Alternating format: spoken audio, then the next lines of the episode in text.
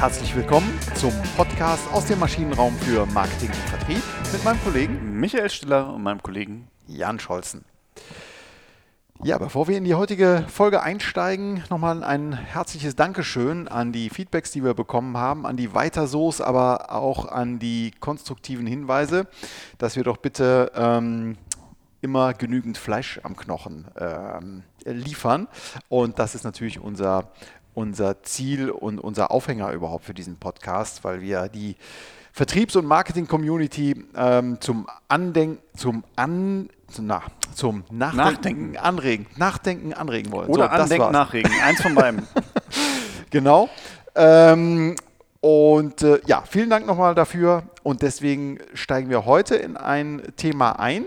Bevor wir das tun, da aber auch direkt nochmal den Hinweis, äh, auf dem Blog denkbar, ja. äh, effektweit.de slash denkbar, finden Sie das Thema auch immer nochmal zum, zum Nachlesen, häufig dann auch nochmal mit einer anderen Facette oder auch ein bisschen mehr in die Tiefe gehend. Ganz genau. Und die heutige Folge dreht sich um das Thema Sponsoring, eine Spielart der Kommunikationspolitik. Ähm, und Micha, du hast dir den schönen Folgentitel ausgedacht. Was hat Sponsoring, was Werbung nicht hat? Ja, das ist mal ein guter Einstieg. Ähm, und ich reiß mal direkt die Definition wieder an mich. Ist das okay für dich? Natürlich. Also wenn einer Definition kann, dann du. Okay. Also, wir haben eine, wir haben erstaunlicherweise viel Literatur oder einiges an Literatur gelesen. Nein, ruhig viel. War es viel? Es war viel. Also für Michael war es viel. Es, ich waren, es waren mindestens zwei Bücher. Nein, es waren schon, schon, schon Nein, einige war mehr. Waren einige mehr. Und äh, erstaunlich war, dass die Definitionen rund um Sponsoring doch eher rar gesät sind. Naja, wie dem auch sei, also hier kommt die Definition.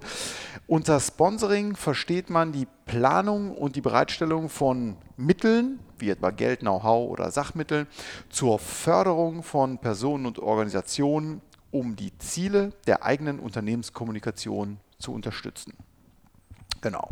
Also man äh, hat einen Plan dahinter, man stellt Mittel zur Verfügung und was eben diese Besonderheit des Sponsoring äh, ist, das ist dieser Förderaspekt. Ne? Genau, wobei jetzt Förderung natürlich immer ein, ein, weit gediener Begriff ist. Also wir haben jetzt in der Vorbereitung hier auch gerade gelesen, dass äh, Nike sich, sich die Rechte an ähm, Ronaldo, irgendwie Cristiano Ronaldo für zehn Jahre für 162 Millionen Euro hat äh, gesichert. Ähm, na klar fördern wir damit auch äh, den Wohlstand von Ronaldo, ob wir ihn jetzt in, in, in so einer Art Mäzentum oder sportliche Förderung damit bringen, da habe ich dann eher Zweifel dran. Äh, ganz genau. Ähm, dem gegenübergestellt ähm, äh, kenne ich Anwaltskanzleien, die eben ähm, eher mäzenatisch geprägt dann eben die, die äh, Hockey- äh, Mädchenmannschaft mit Trikots ausstatten ähm, und ähm, dann äh, sich darüber freuen oder in der Gegenleistung dann einfach das Logo ähm, dort aufgedruckt wissen. Ähm, aber Planung ist eben was anderes. Also du hast gerade das Beispiel gebracht von Nike, die werden einen Plan gehabt haben, um äh, Ronaldo mit so viel äh, Bargeld äh, zu fördern äh, oder zu bezahlen ähm, und demgegenüber dann halt im, im äh, lokalen Sport ähm, ist das eher mäzenatisch dann geprägt. Ne? Aber Sponsoring äh, ähm, grenzt sich ganz klar vom Mäzenatentum ab. Das kann man definitiv sagen, wobei jetzt, äh, ich glaube, das spiegelt auch so ein bisschen diese, das Bild, das wir jetzt aus der, aus der Literatur haben, dass es halt nicht besonders tief durchdrungen ist, das ganze Thema, dass es gar nicht so viel Quellen zu dem Thema auch gibt. Also ich kann, glaube ich, zu, zur Werbung äh, kann ich äh, jede Menge Artikel und, und Bücher äh, lesen. Beim Sponsoring wird es schon deutlich weniger. Ähm, und ich glaube, das, das gibt auch so ein bisschen das Bild wieder, dass klar, große Konzerne äh, die haben das in aller Regel im Griff, die planen das, die steuern das ganz klar. Ich sag mal, da wo wir jetzt im, im deutschen, halt im, im kleinen und mittelständischen Bereich unterwegs sind, ähm, da merkt man dann doch immer wieder, auch wenn es jetzt nicht aus einer Privattasche, wie du es gerade gesagt hast, der, der Anwalt, der macht das wahrscheinlich über das Firmenkonto, weil das dann steuerrechtlich nochmal einen Aspekt hat, aber letztendlich wird es, macht er es aus privater Lust. Genau. Ähm, es gibt aber auch viele Unternehmen, die machen das halt dann nicht aus privater Lust, wo dann aber halt trotzdem eine eher unkoordinierte äh, Veranstaltung daraus wird aus dem Sponsoring. Genau. Und ähm, warum das attraktiv sein kann. Das wollen wir heute einmal beleuchten. Trotzdem aber der Hinweis äh, oder zwei Hinweise. Also die, die Literatur, der in Deutschland doch äh, da relativ viel zu publiziert hat, ist Manfred Brun. Ja. Der hat auch einige, äh, einige Dissertationen betreut dazu. Da findet man etwas dazu, wer da eintauchen möchte. Aber nochmal zur, zur, ähm, zum Volumen. In Deutschland, ähm, laut Statista, ähm, hat man jährliche Werbeausgaben. Also der deutsche Werbemarkt beträgt 30 Milliarden Euro. Und der deutsche Sponsoringmarkt, also das äh, gesponserte Volumen in Deutschland, beträgt 6 Milliarden. Also so in etwa äh, oder mehr oder weniger ziemlich genau 20 Prozent davon. Ja, das ist schon ein ganz erheblicher Teil und äh, das unterstreicht dann auch die Bedeutung äh, von Sponsoring. Aber vielleicht, äh, komm, ich, ich, will dir deine Passion nicht, nicht nehmen. Vielleicht äh, versuchen wir jetzt auch da nochmal eine Abgrenzung zwischen Sponsoring und Werbung hin zu bekommen. Auch da haben wir was gefunden in der Literatur. Danke für diese schöne Überleitung. ähm, ja, die da, also die sagt, ähm, diese Abgrenzung zwischen Sponsoring und Werbung. Sponsoring versucht aus einer Verbindung zwischen einem Produkt oder einer Marke und einem Sponsoringnehmer, wie Ronaldo, Person, Club, Veranstaltung, einen positiven Effekt zu bewirken. Dahingehend Dahingegen bewirbt Werbung direkt das Produkt und nimmt keinen Umweg. Ähm, das finde ich ganz schön. Also Werbung wäre dann in unserer, ähm, wir hatten es mal bei dem, bei dem Thema äh, Social Selling und äh, Social Media, äh, dass ich so eine Unterscheidung habe zwischen Paid Content und Owned Content. Und Werbung mhm. wäre dann wahrscheinlich so etwas wie Owned Content. Also ich bin 100% ähm, besitze ich das, was ich gerade ähm, kommuniziere. Und der Paid Content, da habe ich zwar die Kontrolle darüber, dass ich etwas bezahle, aber ich habe eine deutlich größere Bandbreite an Risiken, aber auch Chancen, was am Ende bei rauskommt. Genau, weil ich bin ja, äh, das, das haben wir in der, in der Definition auch gelesen, ich, ich setze ja mein werbliches Treiben, mein werbliches Handeln bringe ich ja in Verbindung halt mit meinem äh, Sponsoring-Nehmer. Ich als Sponsoring-Geber verbinde mich jetzt halt an der Stelle mit dem Sponsoring-Nehmer. Und das bedeutet natürlich auch, dass ich immer in der, in, in der, im guten Glauben, in guter Hoffnung sein muss, dass der Sponsoring-Nehmer sich genauso verhält, wie ich es eigentlich antizipiert habe. Wenn jetzt Ronaldo äh, morgen anfängt, äh, sich in der, in der Nase zu bohren äh, auf dem Platz und, und flucht und äh, Burger besser findet als ordentliches Training, dann habe ich halt mit den 162 Millionen, äh, die Nike dafür ausgabt hat, Pech gehabt. Genau, da habe ich vielleicht noch vertraglich Möglichkeiten genau. irgendwie äh, dagegen zu steuern, aber die, äh, der Durchgriff, um es mal so sozusagen, der ist deutlich geringer als in der Werbung, wo ich mich von einem Spot verabschieden kann oder äh, einen, einen, Spot neu drehen kann oder eine Außenwerbung anders machen kann. Ja, ja und wir haben ja diese Beispiele, ne? Boxer, die anderen Boxer ein Ohr abbeißen. Ne, das genau. findet, findet, man als Sponsorgeber nicht so gut. Äh, Fußballer, die andere Fußballer in, in, in, ins Ohr beißen. Ne? Auch das äh, findet man da nicht so gut. Genau, aber es gibt natürlich auch die, die positiven Aspekte und das sind so die Hauptgründe, warum äh, Sponsoring durchaus attraktiv ist und sich gerade in den letzten 20 Jahren, ähm, äh, seit, den, seit den 90er Jahren auf jeden Fall massiv ähm, in Deutschland auch ähm, an Bedeutung zu, äh, zugenommen hat. Und ähm, ja, das ist so ein bisschen der Kern vom Kern der heutigen, des heutigen Podcasts. Warum entscheiden sich Unternehmen denn überhaupt für Sponsoring? Was ist denn, äh, äh, was sind denn so die, die Assets des, des Sponsoring? Also ich würde sagen, zum einen ähm, schaffe ich es natürlich, Werbeaversion zu umgehen. Ich würde es mal so ausdrücken. Mhm. Also wenn ich jetzt halt als äh, Rewe äh, das Logo oder mein Logo auf das Trikot des FC Köln äh, äh, drucke, dann habe ich halt keine Chance, wenn ich FC Köln gucken möchte, äh, diesem Logo zu entgehen. Also ich habe so eine Art erzwungenen Werbekontakt. Genau. Also man kann nicht äh, wegzappen zum Beispiel, ja, ja also ähm, schon mal gar nicht, wenn der FC Köln spielt. Ähm, sollte man nicht. An der Stelle sollte man es auch nicht. Nein, nein. Ganz dringende Empfehlung von mir.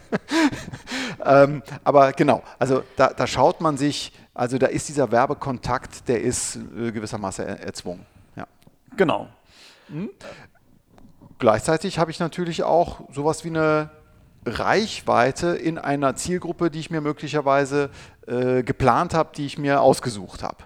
Genau, also es gibt ja auch einfach Zielgruppen, die sind so äh, werbeavers, sage ich mal, die kann ich gar nicht erreichen, weil die die, die, die gucken halt keine Werbung. Die lassen sich nicht von, von Werbung beeinflussen, beziehungsweise lassen sie sich nur quasi von Werbung beeinflussen in dem Kontext, in dem sie halt das tun, was sie so tun. Also äh, nehmen wir mal jetzt eine, eine, eine Gruppe im, im Bereich E-Sports. Also ich sag mal, wenn ich so einen wirklichen E-Sports Nerd ist despektierlich, ne? Darf man das, Darf man das sagen? Ich weiß es nicht.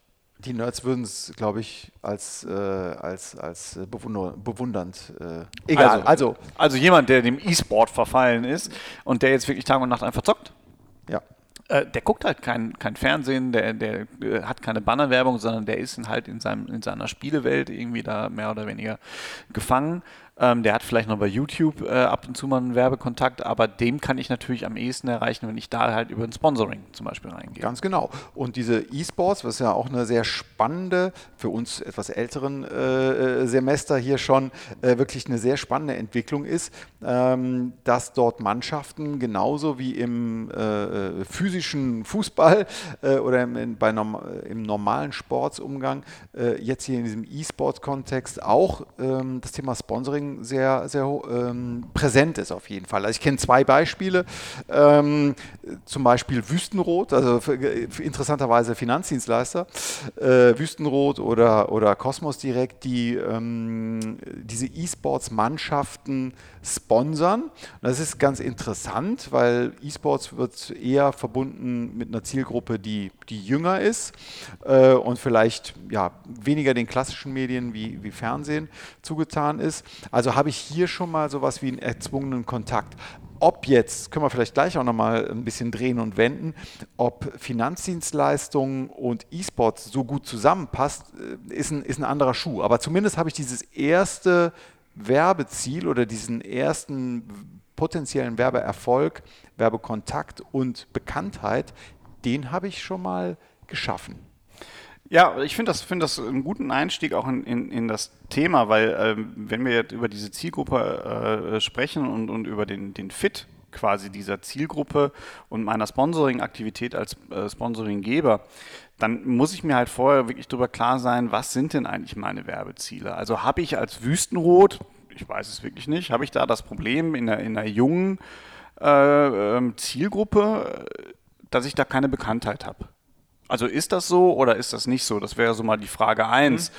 Ähm, und wenn, wie nehme ich da meine, meine, meine Zielgruppe wahr? Ne? Also es ist natürlich immer schön, wenn ich in so einem bestimmten Umfeld bin, wo ich sage, da passe ich jetzt rein als Sponsoringgeber. Ich kann aber natürlich auch schon so eine Art Reaktanz erzeugen. Also ich würde mal sagen, dass äh, ein äh, ne, ne Damenstrumpfhersteller äh, als Sponsorgeber für den FC Köln auf dem Trikot äh, zumindest mal für die erste Herrenmannschaft, wäre wahrscheinlich für die meisten eher befremdlich und würde eher so eine Form von, von Reaktanz äh, holen. Genau. Äh, im, im, im, Im Fall Wüstenrot und E-Sports äh, ist von der Wirk Wirkung her, vielleicht äh, habe ich keine Reaktanz, vielleicht habe ich aber eher so eine Art Duldung. Mhm. Dann, aber ne, das äh, ist, ist sicherlich jetzt nicht, wo die Leute sagen, ja geil, wir sind der E-Sports-Verein und endlich werden wir von Wüstenrot meine Bauversicherung äh, gesponsert. Äh, genau. Ähm, vielleicht da ein äh, kleiner Exkurs. Ähm, auch das ein, ein Begriff, den ich gerade erst gelernt habe in der Vorbereitung dieser Folge. Ähm, endemisch. Also wenn man einen äh, endemischen äh, Zusammenhang hat oder ein endemischer Anbieter ist, ähm, dann hat man direkt etwas mit diesem E-Sports zu tun. Und ein nicht endemischer, also Wüstenrot wäre zum Beispiel ein nicht endemischer äh, ähm, Anbieter, der eben nichts mit E-Sports, äh, mit dieser Abgegrenztheit, also endemisch heißt äh, abgegrenzt, äh, zu tun hat. Aber ein Festplattenhersteller oder vielleicht ein, äh, eine, ein PlayStation oder ähm, was gibt es da noch für, für, für Spielarten? Äh, PlayStation, es gibt doch so einen anderen Anbieter noch, ne? Oh, jetzt, jetzt die Xbox gibt es noch, die, ah, genau, Xbox, Nintendo genau. gibt es noch. Genau, genau. Diese, diese Sachen, die werden eben endemisch. Und also da habe ich natürlich eine natürliche Passung Genau. Die ich bei den anderen Sachen eben nicht habe. Ähm, vielleicht auch noch ein weiterer Punkt, ähm, der mal kolportiert wurde ähm, in einer Fußballweltmeisterschaft, ich meine, es wäre 2010 äh, gewesen, äh, da hat Avaya ähm, ganz stark geworben und die waren sehr, sehr bekannt nachher äh, als Marke. Keiner wusste aber, was die machen. Avaya ist im äh, Business-Kontext äh, Hersteller von, äh, von Telekommunikationsanlagen. Genau. und ähm, die haben naja, auch da auf die Passung und vielleicht auf diesen Zusatz, diese Zusatzinformationen, was sie denn jetzt nun äh, an den Mann bringen wollen oder was denn ihr, ihr Nutzen ist, darauf haben sie verzichtet. Also Werbeziel Bekanntheit, ja, voll und ganz erreicht, aber Passung, Image-Transfer mit, mit, den, mit dem Sponsoring, äh, Nehmer, Mittel.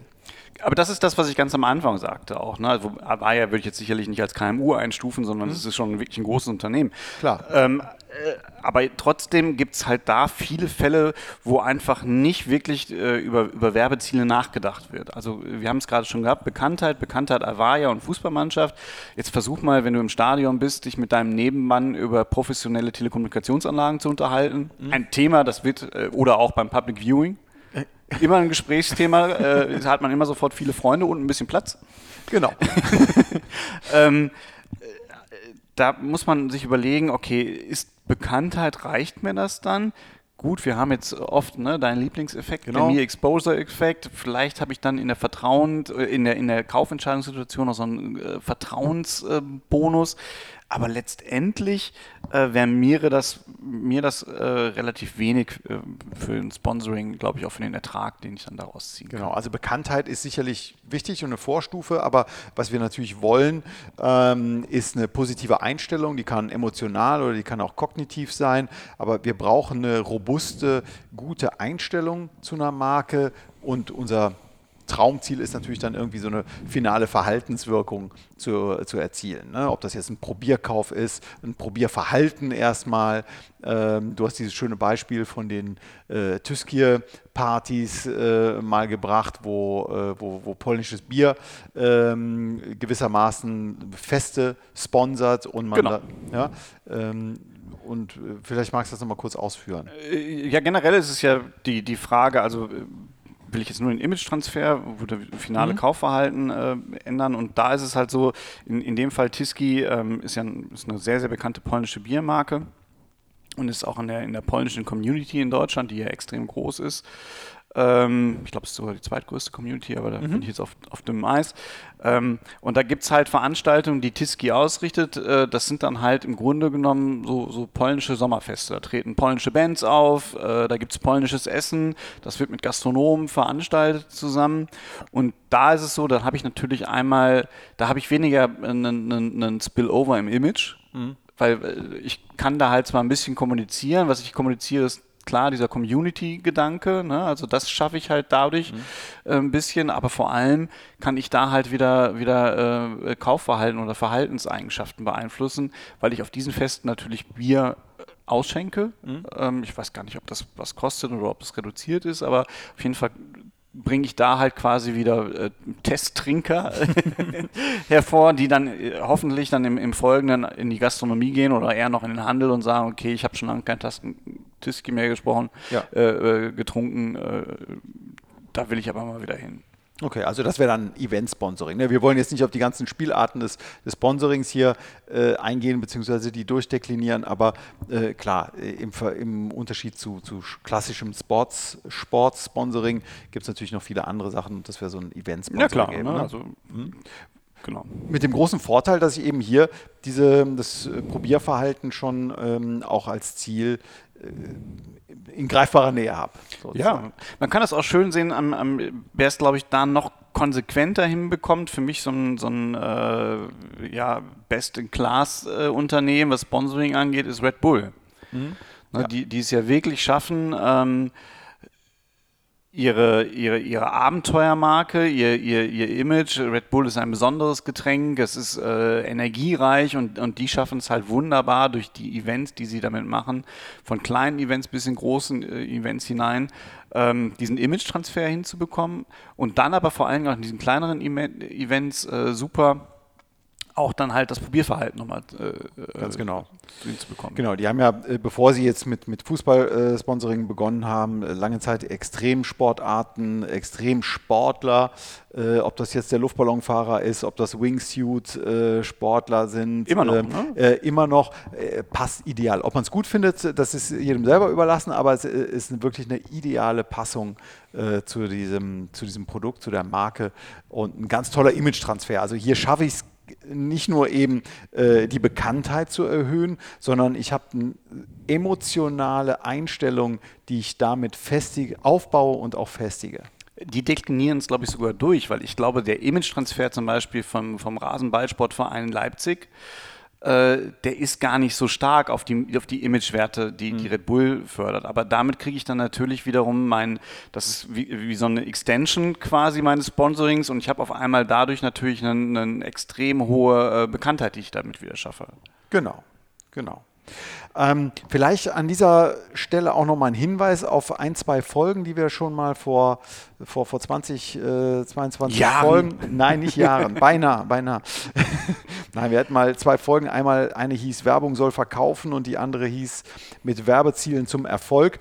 Da ähm, werden auch nochmal diese Zielkategorien, die Werbewirkungskategorien aufgefächert. Also Bekanntheit ist sicherlich ein ganz wichtiger Punkt, äh, Vertrauen, Einstellung, aber auch diese finale Verhaltenswirkung. Das kann man sich da nochmal ganz gut anhören. Gut. Vielleicht jetzt nochmal, um, um so, einen, so einen letzten Schwenk zu haben. Ich muss mich natürlich auch irgendwie darum kümmern, passt das oder passt das nicht.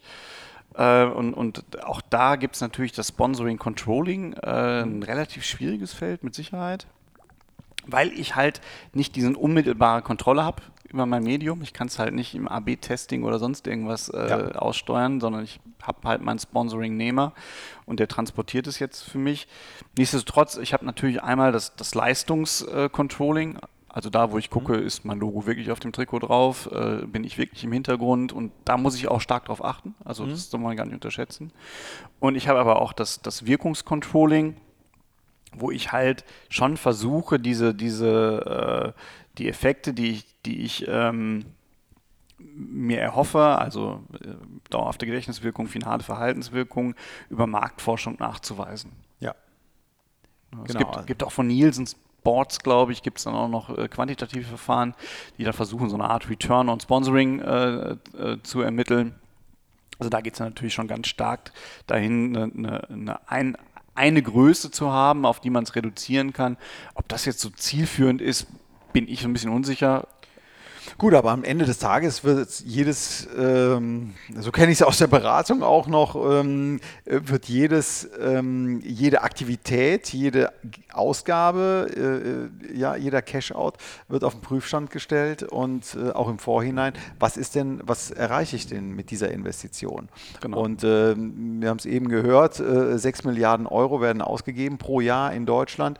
Das ist schon eine Stange Geld. Ne? Und äh, die, die Groß werbetreibenden oder sponsoringtreibenden Unternehmen, ähm, die wollen schon wissen, was, was an Gedächtniswirkung dann am Ende des Tages bei, rum, bei rumkommt. Ja klar, nur ob die Effekt, also wir sind da in der ganz normalen Werbewirkungsforschung. Ne? Genau.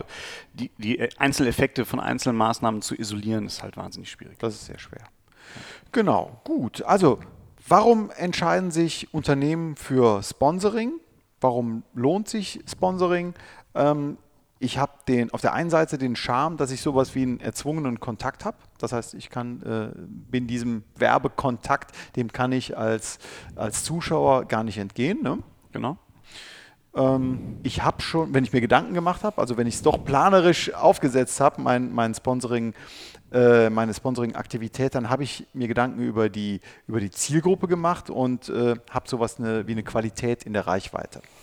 Einfach weil ich quasi im nativen Umfeld meines, äh, meiner Zielgruppe bin durch den, durch den Sponsoring-Nehmer und damit halt Reaktanz vermeide und, und sogar eine, eine positive Einstellung äh, erzeugen kann. Hast du gerade nativ gesagt? Ja. Ich kenne nativ nur vom Olivenöl. Das war jetzt der Witz, wo, wo du die ganze Zeit. Das, das war kein Witz. Das war kein Witz. Aber ich kenne es wirklich nicht. Nativ heißt Natürlich. Natürlich. Also Im natürlichen Umfeld, alles klar. Genau. Und, ähm, kalt, und kalt gepresst. genau. Äh, ich habe weniger Reaktanz. Ja. ähm, weil ich in, einem, in dem Umfeld bin, äh, in dem ich mal grundsätzlich eine positive Einstellung gegenüber eben nicht dem Werbemittel, aber dem Sponsoring-Nehmer gegenüber äh, stehe. Und vielleicht ganz wichtig, äh, wir sind vielleicht gar nicht genug darauf eingegangen, äh, aber es ist auch in einem Satz gesagt, ich kann vielleicht Image-Werte, Image-Dimensionen, Attributionen äh, von meinem Sponsoring-Nehmer auf mein eigenes genau. Äh, Produkt bzw. meine Brand übertragen, sodass ich halt äh, die Marke besser aufladen kann oder das Produkt. Genau. Und um das Ganze zum Erfolg zu führen, ist es immer wichtig, sich die Ziele, die Sponsoring-Ziele im Vorhinein zu setzen. Absolut. Und äh, da verweisen wir auf ältere Folgen. In diesem Sinne würden wir uns sehr freuen, von äh, Ihnen noch Hinweise zu bekommen von Praktikern, die im Sponsoring arbeiten, die vielleicht Lust haben, uns Rede und Antwort zu stehen und äh, unseren, äh, vielleicht die eine oder andere steile These hier vollkommen zu zerlegen oder auch zu äh, unterstreichen. Also schreiben Sie uns gerne an michael at maschinenraum-podcast.de oder an jan at maschinenraum-podcast.de. Wir freuen uns und das Ganze ist sogar noch nachzulesen auf dem Blog denkbar, effektweit.de slash denkbar, da finden Sie die entsprechenden Beiträge dann. In diesem Sinne, vielen Dank fürs Zuhören. Bis dann. Bleiben Sie gesund. Tschüss. Tschüss.